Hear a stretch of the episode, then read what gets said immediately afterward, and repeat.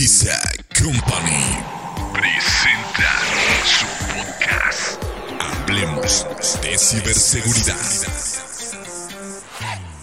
Hola, bienvenidos a otro episodio de Hablemos de ciberseguridad. En esta ocasión les traigo un invitado especial que es ajeno a Sigiza, pero hoy nos va a dar un tema muy interesante. Pero antes de todo vamos a presentarlo. Él es Diego López y actualmente es analista de una compañía transnacional sobre... ¿Qué trata? De tra- no, no es transportes, ¿verdad? Es paquetería. Correcto. Es de paquetería. Ya por fines, por otros fines no podemos decir el nombre, pero nada más, nada más para que se chequen. Y Diego, ¿te puedes presentar, por favor? Cuéntanos un poquito de ti. Claro, mucho gusto. No es para generar presión, pero te escuchan en más de 30 países. Entonces vale la pena decir algo significativo. Mucho gusto, soy Diego. He trabajado en diferentes empresas principalmente como analista de datos. Sin embargo, también por la formación académica que he tenido y también por la relación que tiene la rama de los datos con respecto a la ciberseguridad, me ha gustado ahondar sobre el tema y todo aquello que se habla de la ciberseguridad, el tener un password, el tener una configuración ideal, ¿crees que es suficiente para lidiar con los hackers, Raquel? No, para nada. Así que hemos visto que están los hackers en todos lados. Pero igual, Diego, a lo mejor nos puedes apoyar a decirnos sobre qué es, porque dicen que es diferente un hack o un hacker, que la definición de hacker no es como la correcta. La- se ha estigmatizado la palabra hacker. Hacker realmente es aquella persona que encuentra una forma de mejorar cualquier proceso, sea una receta de cocina, sea las instrucciones para algo como el armado de una televisión, por ejemplo, un proceso de manufactura, etc. La palabra hacker ha tenido esta denotación con respecto a los piratas informáticos. Sin embargo, este término es, es incorrecto y en todo caso, si se refiriese a alguien que entiende aquellos procesos, en este caso informáticos, para hacer daño, se le podría conocer como cracker. Y también debe aclarar que hay muchas definiciones dependiendo del tipo de tecnología que se utilice. Recordaba que se hablaba mucho de los freakers, hackers que utilizaban las líneas telefónicas, en ese entonces que no era muy barata la telecomunicación, hablo de los 70s, 80s, para utilizar toda esta infraestructura sin tener que pagar. Uno de los freakers más famosos, llamado el Capitán Crunch, se llamó así porque precisamente a través de un silbato producía el sonido que esperaba la máquina para generar línea. Uh, Sí, la, la cultura hacker es realmente una cultura de empoderamiento, de conocer cómo funcionan las cosas y cómo mejorar ello en el proceso creativo y en, el, en, la, en la implementación de cualquier proyecto. Entonces, cuando nos referimos de un ciberdelincuente, ¿está bien también llamarlo hacker? ¿O así hay que hacer esas diferencias? Yo creo que hay que hacer esas diferencias, porque no necesariamente un hacker va a ser un delincuente. Aquel- aquella persona que se, la- se pasa estudiando diferentes disciplinas para mejorar la tecnología aplicada es un hacker, pero no así todos ellos van a actuar de forma delictiva con esos conocimientos. Bueno, eso sí, eh, tienes tienes toda la boca llena de razón. Ahora, vamos a entrar a este tema. Este tema se va a llamar 10 mitos que las compañías creen sobre el hacking. Diego, ¿nos puedes dar una breve introducción a estos 10 mitos? O sea, algo para saborearnos de lo que va a venir. Por supuesto, como comentaba antes y como te preguntaba sobre si tener todo en regla asegura que yo esté, por así decirlo, exento de cualquier ataque de, de un hacker o, o incluso la intrusión de cualquier malware, la respuesta es que no. El cumplir con los estándares que se piden en, la- en las soluciones informáticas o en aquellas campañas de concientización sobre estos temas no necesariamente en sí van a funcionar para mantener a una empresa o a un particular protegidos. Cabe aclarar primero que no existe tal cosa como un sistema 100% seguro. Siempre hay un riesgo latente. La única forma de estar protegidos es una compu que no esté conectada a la- al Internet. y número dos. Y aún así, o sea, porque yo me acuerdo que hablaba con Julio, que aún así, aunque no esté conectada al internet, la computadora se puede ver afectada. Claro, eh, existen diferentes formas de intrusión, no necesariamente la red. Eh, Bueno, ahorita como todos estábamos conectados, el internet es una de las principales funciones para tener más, más virus, más malware, Es más infecciones. Conforme fue creciendo Internet a finales de los 90 y a principios de los 2000, se hizo mucho más fácil que estos virus, muchas veces creados también sin intenciones eh, maliciosas, hicieran uso de estas líneas de comunicación e infectaran cua- cuanto sistema encontraran. Hoy en día, pues no existe una computadora, o es muy raro, mejor dicho, es raro ver una computadora que no esté conectada a la red. Y hablando con esto, para tomar el punto número uno, Entonces, tambores, señores. Número uno, ¿cuál sería la número uno? yo sabré que enseguida que cualquiera de mis sistemas ha sido afectado. ¿Tú crees, por ejemplo, que en caso de sufrir una intrusión in- informática, sabrías en ese momento que fuiste comprometida? Ay, me pones una pregunta bien difícil, de veras. Am, no sé que no sé, o sea, podrá decir que sí o no. Creo que la mayoría de nosotros pensamos que sí, pero si estás hablando sobre esto, entonces quiere decir que es un mito, que al final no es un sí total. Y esto incluso eh, viene de las primeras infecciones eh, informáticas. Existen virus que, que están latentes en la computadora y solo actúan cuando se, cuando se cumple una condición dada. Hay virus que surgieron en los 80, por ejemplo, que cuando era un determinado día, en ese determinado día ya hacían la acción, ya sea de bor- borrar la BIOS, ya sea borrar información, o incluso otros virus que funcionaban detrás de bambalinas. El ejemplo más famoso que tenemos es el virus I Love You. Del año 2000. Sí, ya habíamos hablado sobre él. Sé que, no, de hecho lo, estaba, lo estábamos hablando con José en el podcast pasado, que cuál era la parte de la vulnerabilidad de una persona, cuál era su punto de dolor, el amor, el quererse sentir amado. Entonces por eso salió ese virus. Correcto, es un buen ejemplo de ingeniería social. Lo que hace ese virus, nada más para recapitular y, eh, esta parte de que nosotros no sabemos inmediatamente, o no siempre sabremos inmediatamente que un virus nos infecta, es cuando descargabas ese correo con el mensaje de, de amor. Decías, ay, alguien me ama. Aparte de que había una decepción amorosa segura, lo que hacía era ejecutar de- detrás de bambalinas un script con la tecnología que en ese entonces surgió a partir de Windows XP y cada archivo lo reescribía con una copia de ese script para generar más virus, pero lo hacía de tal forma en que pareciera que los archivos no han sido modificados. Lo trataba de hacer lo más sigiloso ante el usuario, para que cuando el usuario se diera cuenta y este ya hubiese afectado a muchas computadoras. De hecho, esto fue lo que lo hizo tan prolífico, que inmediatamente los usuarios no sabían que estaban infectados, ya que empezaban a ver que su computadora no se comportaba de la forma usual y cuando sospechaban, en ese momento ya tuvo oportunidad para replicarse en muchas más computadoras. Pero cuál, hasta tengo una duda aquí en esta parte. Sé que no entra dentro de esto, pero tengo esa duda. ¿Cuál fue el motivo de I Love You? Es interesante, el virus no tenía un background maligno. Era un estudiante de Filipinas que quería simplemente tomar control de otras computadoras con Windows y de, de eso él quería hacer su tesis. Por cuestiones de ética y de seguridad, no lo dejaron en la universidad. De hecho, él se salió de la universidad y quiso probar su concepto. Lamentablemente, y aquí es donde hablamos que el Internet es un arma de doble filo, porque si bien mejora muchísimo las comunicaciones, también estas comunicaciones pueden ser susceptibles a actividades maliciosas. Y en este caso, el virus se salió de control. Para cuando se dio cuenta este chico, ya había infectado a, varias computadoras en las Filipinas y poco tiempo después en todo el mundo. Solamente sé que al final de la noticia lo agarraron. Ahí ya, ya no, ya no sé.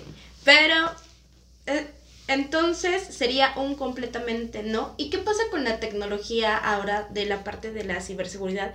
Que ya inclusive, por ejemplo, los Endpoint Protection, que son los EDR, o los EDR que todavía son más avanzados, que tienen las amenazas a...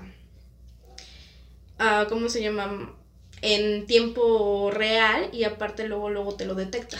Y Ah. no está basado en firmas. De hecho, es una muy buena pregunta. Ese es un método de protección. Hay que recordar que la infección de cualquier eh, virus, malware o la filtración de datos no surge desde un solo punto. Es multifacético. Tú puedes proteger la comunicación entre puertos. Esa es una muy buena práctica de seguridad. Pero, ¿qué tal si una persona conecta un USB que no ha sido propiamente escaneado o viola los códigos de seguridad de una empresa y saca información fuera de la, de la intranet? La seguridad es un todo y aquí aplica la analogía de la cadena. Podemos tener eslabones muy fuertes, pero la cadena se va a romper a partir del más débil. Entonces, el, ese uso, como veremos posteriormente en el podcast, con que se cu- el cubrir a ciertas áreas no implica que las demás áreas que sean vulnerables estén funcionando adecuadamente. O sea, si estás eh, con el ojo en uno, pero si descuidas las demás, por ahí te entra. Exacto. Ok. Entonces, bueno, ya vamos con el número 2. Mi, se- mi software de ciberseguridad avanzado me va a proteger. Ah, era de lo que ahorita estábamos hablando. Creo que me adelanté del tema. No, está bien, es para dar una introducción. Y no solamente es el único ejemplo que se tiene. Por ejemplo, en los antivirus. Hoy en día, la cantidad de virus que se crean es enorme. Eh, en mis épocas de estudiante, yo recuerdo que por ahí del 2011, imagínense, ya estamos en el 2021, se hablaba que la empresa Norton tenía que seguir con 8000 firmas diarias de virus en aquel entonces. Es, no es realista pensar que un antivirus pueda combatir todos los virus existentes porque simplemente es imposible seguir el rastro de cada uno de ellos. Un buen número sí. Los virus que también tienen tiempo ya circulando también, pero se van creando nuevos y no es posible seguir el juego con la cantidad masiva que se producen. Ah, eso era lo que iba con la parte de los de EDR. Que ya, ya son en tiempo real. Ah, pero es que es diferente un EDR a cómo actúa un virus. Porque un EDR puede ser, que, puede ser un método de entrada para un virus. Pero, por ejemplo, hablemos, de, retomando el ejemplo de que alguien metió el USB y no estaba permitido por políticas de la empresa. Por X o Y no bloquearon el, el puerto USB o por X o Y fueron víctimas de, de un email de origen eh, fraudulento. La seguridad que venía en esos puertos ya no hizo nada contra las acciones del usuario. Y ahí entra la otra, la otra línea de defensa, que es el antivirus. Ah, se infectó mi compu, pero pues puedo detectar la firma y meterla en cuarentena. Y muchas veces sí es efectivo, pero no es una garantía de que vaya a funcionar todas las veces. Pero eso es, lo, eso es lo que voy. O sea, es un EDR, Endpoint Protection and Response. La parte que son, eh, no importa que eh, lo metas en una memoria USB y que no esté el puerto. O sea, como ya está, los, los virus y los malware, los ransomware y todos sus, demás derivantes ya están en tiempo real y no está basado en firmas. Esa es también la parte, tú dijiste, basado en firmas. También puede ser en heurísticas. Sin embargo, creo que aquí hay que aclarar que hay malware tan sofisticado que puede vulnerar todas esas, todas esas soluciones comerciales. Ah, bueno, sí, ahora es como dices, no vamos a estar 100% seguros. Correcto. Y, un, y algo por, para, por comentar un ejemplo de este malware, podemos tener el virus Stuxnet. Stuxnet surgió en el 2008-2009. Y este virus, ojo, tenía la firma legítima de la empresa Siemens.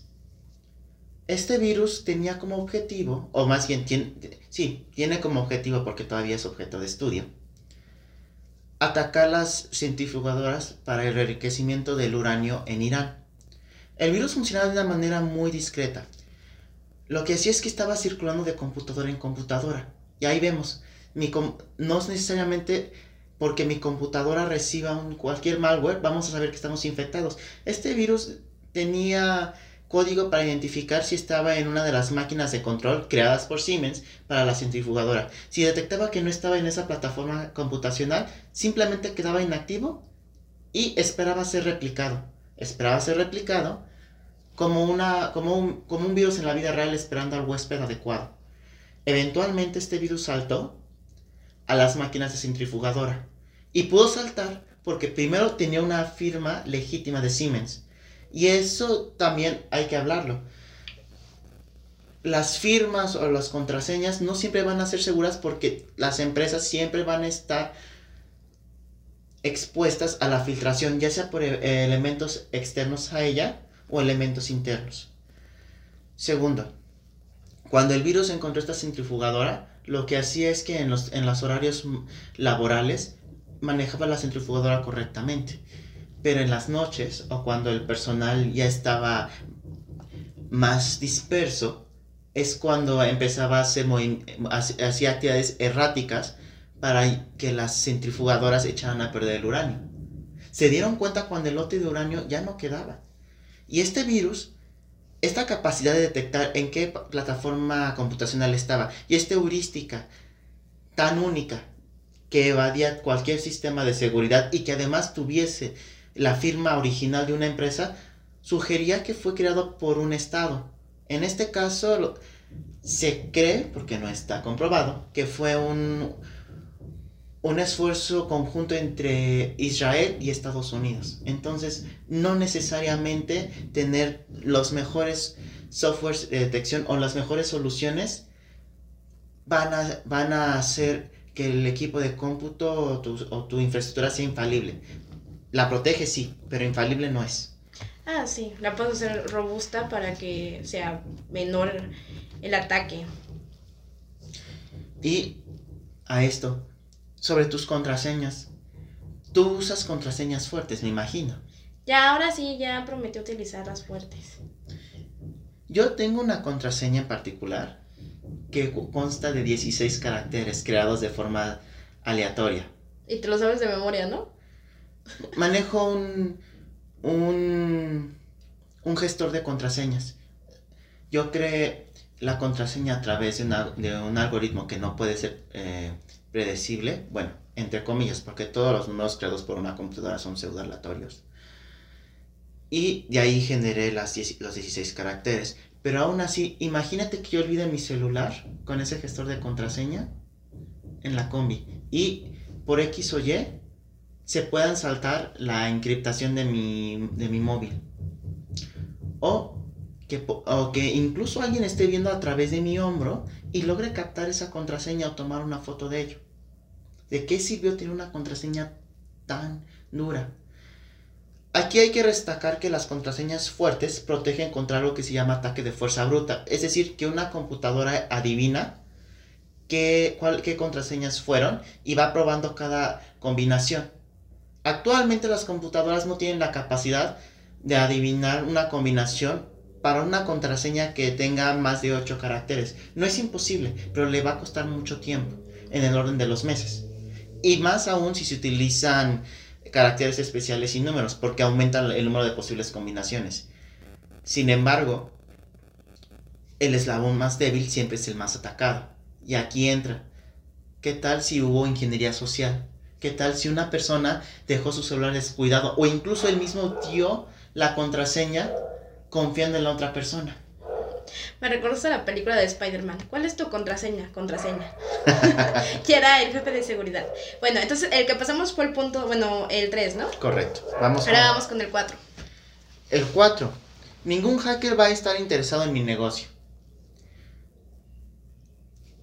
Aquí cabe aclarar que los hackers tienen dos, tienes dos móviles. O puede ser una cuestión monetaria o simplemente vulnerar un sistema por la diversión de hacerlo. También existe la que es la de espionaje industrial, ¿no? Es posible, pero bueno, más bien, no es posible, existe. Sin embargo, retomando el punto de ningún hacker va a estar interesado en mi negocio. Imagínate, yo tengo un negocio que no esté propiamente relacionado a, a la, a la tecnología o a un proceso o a que tenga un proceso que se pueda considerar como, como eh, sensible o que sea espionaje industrial. Y aún así puede ser, eh, puede ser víctima de ello. Un ejemplo en particular es Cinemex. Hace muchos ayeres, cuando todavía existía una, una asociación conocida como Hacking México, no sabía de eso. Sí, existía. Lamentablemente uno de sus miembros fue asesinado Ay, qué horror, Sí. como siempre. y también había manejos que se podrían considerar un tanto no éticos por parte de ellos. Y uno de ellos fue que sacaron la base de todos, de todos aquellos que habían comprado dinero en, Ci- en Cinemex. Uno no pensaría en Cinemex con hacking. Sin embargo, la información que se maneja en todos los ámbitos actualmente, sea comida, sea juguetes, sea secretos industriales del Área 51, van a involucrar necesariamente información que pueda ligar la identidad de una persona. Ya empezamos con las conspiraciones, señores.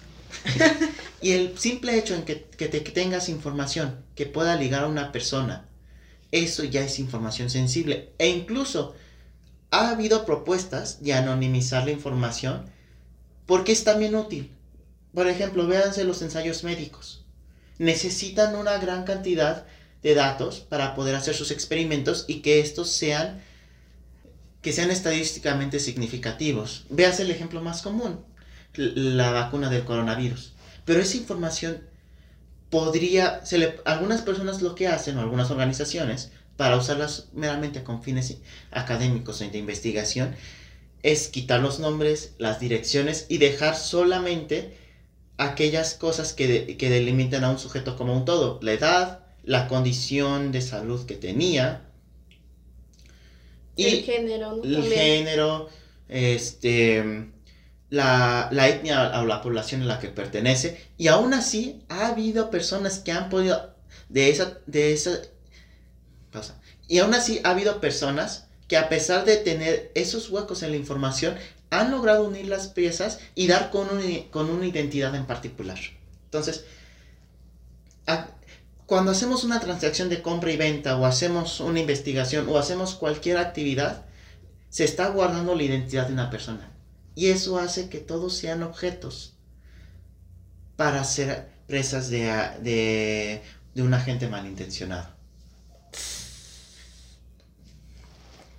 Bueno, entonces vamos con el número 5. ¿Qué nos depara el número 5?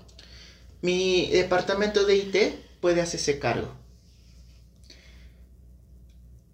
Si bien el departamento de TI tiene como responsabilidad y una de las principales protegernos de estas amenazas del exterior, de estas intrusiones o de estas personas malintencionadas, por sí solo no van a poder.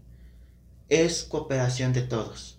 De poco sirve que una empresa de TI pueda poner seguridad, el software de último de, de último Generación. de última generación, muchísimas gracias, que puedan concientizar a sus empleados si estos no cooperan. Si las normas, si al saltarse las normas, Se las pasan por el arco del triunfo. o inclusive problemas administrativos. Es muy común, por ejemplo, hacer una ponderación entre seguridad y funcionalidad. Una computadora, una laptop, si se le quitan todos los puertos USB, si se le pone sof- software de seguridad de última generación, si se bloquean lo- eh, los puertos o se ponen proxies demasiado restrictivas, van a ser muy poco, van a ser de muy poco rendimiento o va a tener muy poca utilidad para la operación diaria. Pero si no tienen seguridad, también van a ser presa fácil de los atacantes. Entonces, está siempre a buscar ese punto medio. Lamentablemente, por cuestiones de burocracia o en empresas muy grandes, no se maneja bien estos equilibrios y puede darse el caso que los empleados utilicen computadoras externas para suplir esta falta de De equipamiento o de accesibilidad. correcto para realizar su trabajo del día al día, lo cual genera un nuevo vector de ataque. Entonces, es una plática constante con operaciones, con TIs, con recursos humanos para las campañas de concientización, para los propios empleados, para los administradores, que tienen que estar al día con, que, con qué funciones sí van a realizar mis, mis empleados y cuáles no. Porque si no se planifica bien, podemos dar equipo que no sea de utilidad para las funciones del día a día. Por eso es esencial una cooperación holística. Vale, me parece perfecto. Yo, otra vez, como lo estábamos mencionando, el factor humano es muy importante. Entonces, ¿qué número vamos? No acuerdo. La 6, ¿no? El 6, y justamente va relacionado con este punto. Uh, siempre me adelanto. Mis equipos personales no requieren seguridad externa. Hablando ¿Cómo de, qué no? Exactamente. Como, como, cualquier, como cualquier propagación de un virus informático o de una intrusión, el vector de ataque puede siempre estar ahí presente. Y en el caso de traer nuevos dispositivos, se añade un nuevo vector de ataque. De, sirve de muy poco proteger los activos de una empresa si hay elementos ajenos que pueden permitir el acceso a estos activos en primer lugar. Una de las acciones que se debe tomar en cuenta es que si se utilizan equipos ajenos, lo cual puede ser una, una solución barata para lidiar con este problema de la utilidad, es que sigan los mismos elementos que seguiría cualquier equipo de la empresa, es decir, que siempre se mantenga dentro de la intranet, que no se puedan pasar objetos, por ejemplo, información de, de un USB a un USB directamente, tenemos la en este, en este entendido, teniendo un equipo con nuestra propia configuración, lo haría más flexible, pero al mismo tiempo siguiendo las mismas, las mismas directivas de seguridad de la empresa, estar dentro de la misma internet, que estén siempre identificados, que se monitoree el tráfico, que no puedan utilizar puertos eh, físicos como un USB, ayuda muchísimo a mitigar este riesgo. Como todo, no es infalible, pero ayuda muchísimo a mitigarlo. Por eso capaciten a su recurso humano. Son muy importantes en esta, en esta parte de las prácticas para la seguridad de la información. Y vamos ahora con el número 7. Mito número 7. Yo no tengo el presupuesto para hacerlo. E-, ese es a cada rato con el que nos presentamos. es muy común en las empresas pequeñas y medianas que se tomen ciertos atajos económicos para realizar las operaciones del día. Incluso se han dado casos de dependencias de gobierno aquí en México que utilizan software pirateado, en este caso las licencias de Windows. O también software pirateado para realizar N actividad. ¿Por qué? Bueno, me puedo ahorrar a la larga la, el dinero de ese software que no viene siendo barato. Cuestan muchísimo actualmente las licencias premium de, de varios softwares. Sin embargo, aquí hay dos peligros latentes. Uno, un ataque a tu compañía, sea por reputación, porque seamos sinceros, ¿quién va, a ¿quién va a comprar una compañía o cómo va a estar la reputación de esta compañía si ha sido objeto de un ataque cibernético? Así es desde el aspecto de marketing, yo cómo puedo vender tranquilidad y seguridad si esto ha pasado. La pérdida de reputación es un problema muy serio que muchas veces no puede ser cuantificado como se debiera. Segunda, el hecho de que se filtre información, el hecho de que uno tenga, eh, no haya cumplido con las disposiciones oficiales eh, aquí en México con respecto al al cuidado de la información personal, es una multa y también es un costo económico, sin mencionar además los clientes que vas perdiendo. A la larga sale mucho más caro recuperarte de un problema surgido por la falta de seguridad, surgido por el uso de soluciones subóptimas. Es mejor ir asegurando poco a poco esa infraestructura tecnológica, porque recordemos y eso se los puedo decir con toda mi experiencia profesional, los datos son los activos más valiosos de una empresa. Y si, son los, y si son los datos la parte más vulnerable de una empresa y aquellos activos que se toman a la ligera o que no se protegen, simplemente la empresa va a ser objeto de un ataque cuyo costo va a ser mucho mayor al de pagar las licencias o proteger adecuadamente la infraestructura. Lo que decíamos, te cuesta más el caldo que las albóndigas. Correcto. Y vamos por la número 8. Mito número 8. Es suficiente si estoy al día con las regulaciones de la industria. A ver, esa sí me interesa. Como todo, hay ciertos estándares de seguridad. Como en muchos ámbitos industriales, la ciberseguridad no es una excepción a la hora de querer estandarizar las buenas prácticas de seguridad. Sin embargo, la estandarización viene de elementos ya observados previamente. Y si bien la estandarización y las buenas prácticas dan un, un marco referencial muy fuerte para mantener una cultura sana en cuanto a ciberseguridad o incluso también en la parte administrativa y en la parte de la concientización, uno no puede prever todos los riesgos que van a que ya existen o que están por, por, por ocurrir. Veas el ejemplo de Stuxnet. Veas el ejemplo del, del ransomware wa- ah, este, WannaCry. Sí, bueno, ya me acordé. tomó por sorpresa varios, varios equipos que estaban ligados a infraestructuras críticas como agua, como energía eléctrica. Entonces, ¿qué hay que hacer en caso de que ocurra algo que no estaba en nuestro plan?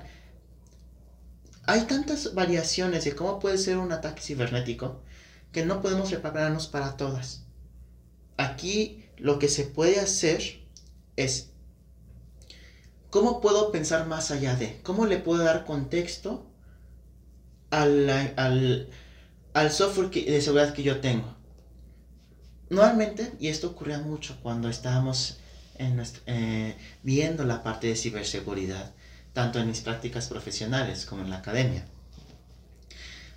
que utilizar un software que di- dijera todas las, que listara todas las irregularidades, todos los elementos vulnerables que existían en un equipo de cómputo, con eso se hacía el trabajo. Y no es cierto. Porque una vulnerabilidad, que hay muchos softwares que clasifican automáticamente en una escala de poco severo a muy severo, con el contexto adecuado, algo que el software crea que es muy poco severo puede ser algo gravísimo. La automatización sirve, pero esta es inútil si nunca se toma en cuenta el juicio humano. Entonces, si bien no podemos estar preparados para todas las amenazas, tampoco estemos... Tam, insta que tampoco se confíe en exceso solamente de los reportes automatizados o de las configuraciones por defecto de la seguridad que se tiene.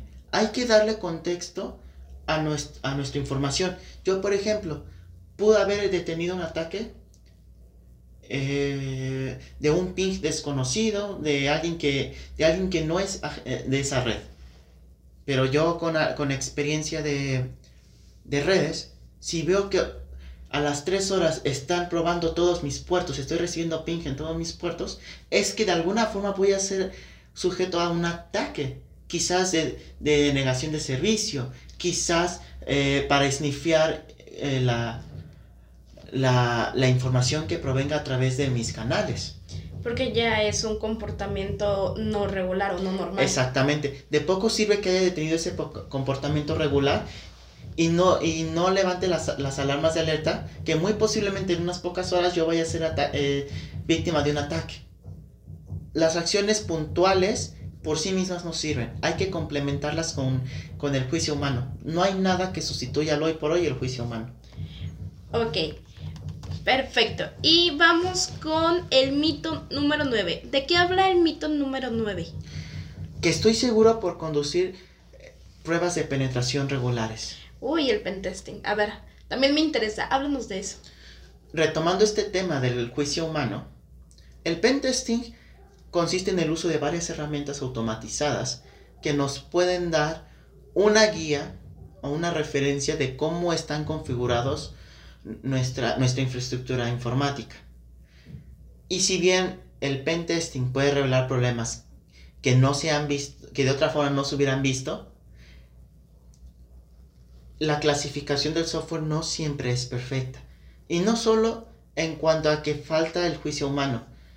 Muy poco, eh, también muy poco sirve el pen testing si no se toman las acciones para remediar aquellos problemas que se han encontrado. Es que como dicen, ¿no? Eh, estás enfermo, te haces un examen y el examen salió de que estás mal en algunas cosas y requieres eh, más atención médica, medicamentos y terapia, ¿no? Podrás decirlo. Pero nada más hiciste el estudio y no hiciste lo demás. O sea, al final vas a llegar a algo inevitable. Es correcto. Que es que te vulneren. Correcto.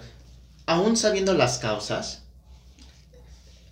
suponiendo que se utilizó el juicio humano y suponiendo que ya tenemos el contexto dado de, de una posible intrusión, si no se hace nada para remediarlo, simplemente no se está solucionando el problema. Y volvemos al punto de inicio, sigues vulnerable, por más que hayas invertido en determinar qué fue lo que pasó. Pues sí, pero no, está, no estás viendo tus puntos y cómo los puedes, bueno, cómo puedes ayudarte en, esos puntos de vulnerabilidades. Repetí lo mismo, pero bueno, ustedes me entienden.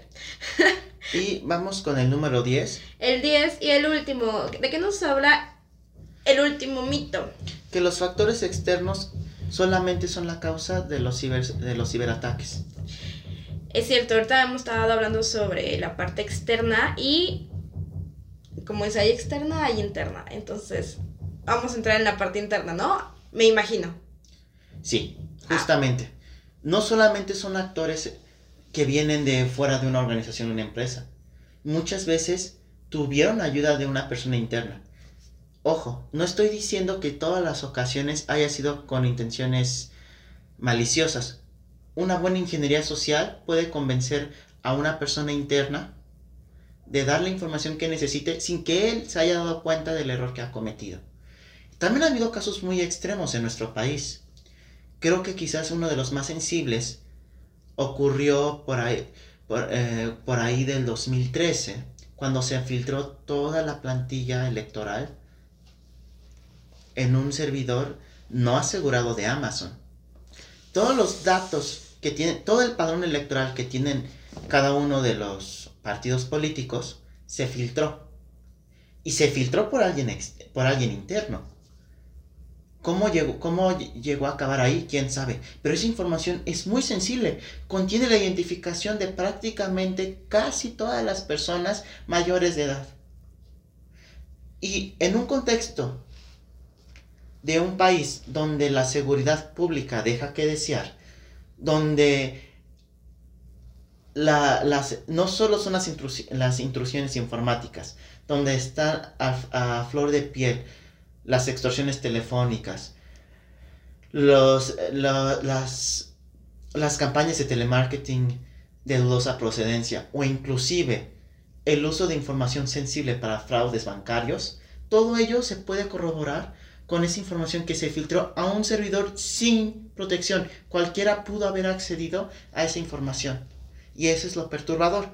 Porque si nosotros nos parece inconcebible que mi vecino tenga acceso a, esos datos, que sepa dónde vivo, que sepa que sepa que tenga mi, red de wifi.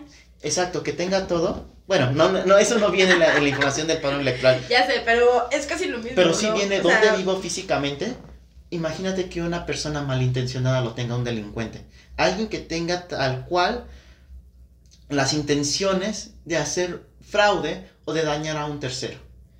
Sí, al final no estamos exentos de ello. No, eh, la ciberseguridad es un tema apasionante porque siempre va a haber alguna forma de vulnerar alguna infraestructura. Jamás va a ser infalible. Pero conforme vayan mejorando los intentos y se vayan haciendo más sofisticados, entre nosotros como profesionistas estar a la altura y responder con ese mismo o mayor nivel de sofisticación las amenazas que vienen, tanto internas como externas. Excelente, y la verdad eso es la parte. La verdad es que sí, muchas de estas situaciones las vemos como, ah, ya tengo esto, ya tengo esto, no me va a pasar nada, y no es jamás bajar la guardia. Segundo, aquí ya terminó esta sesión, este podcast, este episodio y más porque hoy andamos sentado en puff y ya me dolió la espalda, ya me estoy volviendo bastante vieja. Ah. Pero bueno, antes de despedirnos, Diego, ¿algún consejo que les quieras dar o algo que les quieras decir antes de, irnos? Sí, no solo es la parte técnica importante, la curiosidad y la imaginación también lo es. Las personas que hacen intrusiones muchísimas veces son personas demasiado listas, personas que piensan fuera de la caja. Y por ende nosotros tenemos que hacer lo mismo. No podemos adoptar las mismas medidas de seguridad conforme los ataques se van volviendo más sofisticados y más complejos. Así es. Pero no se olviden seguirnos en nuestras redes sociales, que es Sigisa Ciberseguridad. Ahora también ya abrimos la parte de Twitter, así que también ya nos pueden estar viendo por ahí. Y recuerden que cualquier duda, comentario o queja, ah, por favor, escríbanos en la página web en www.sigisa.mx.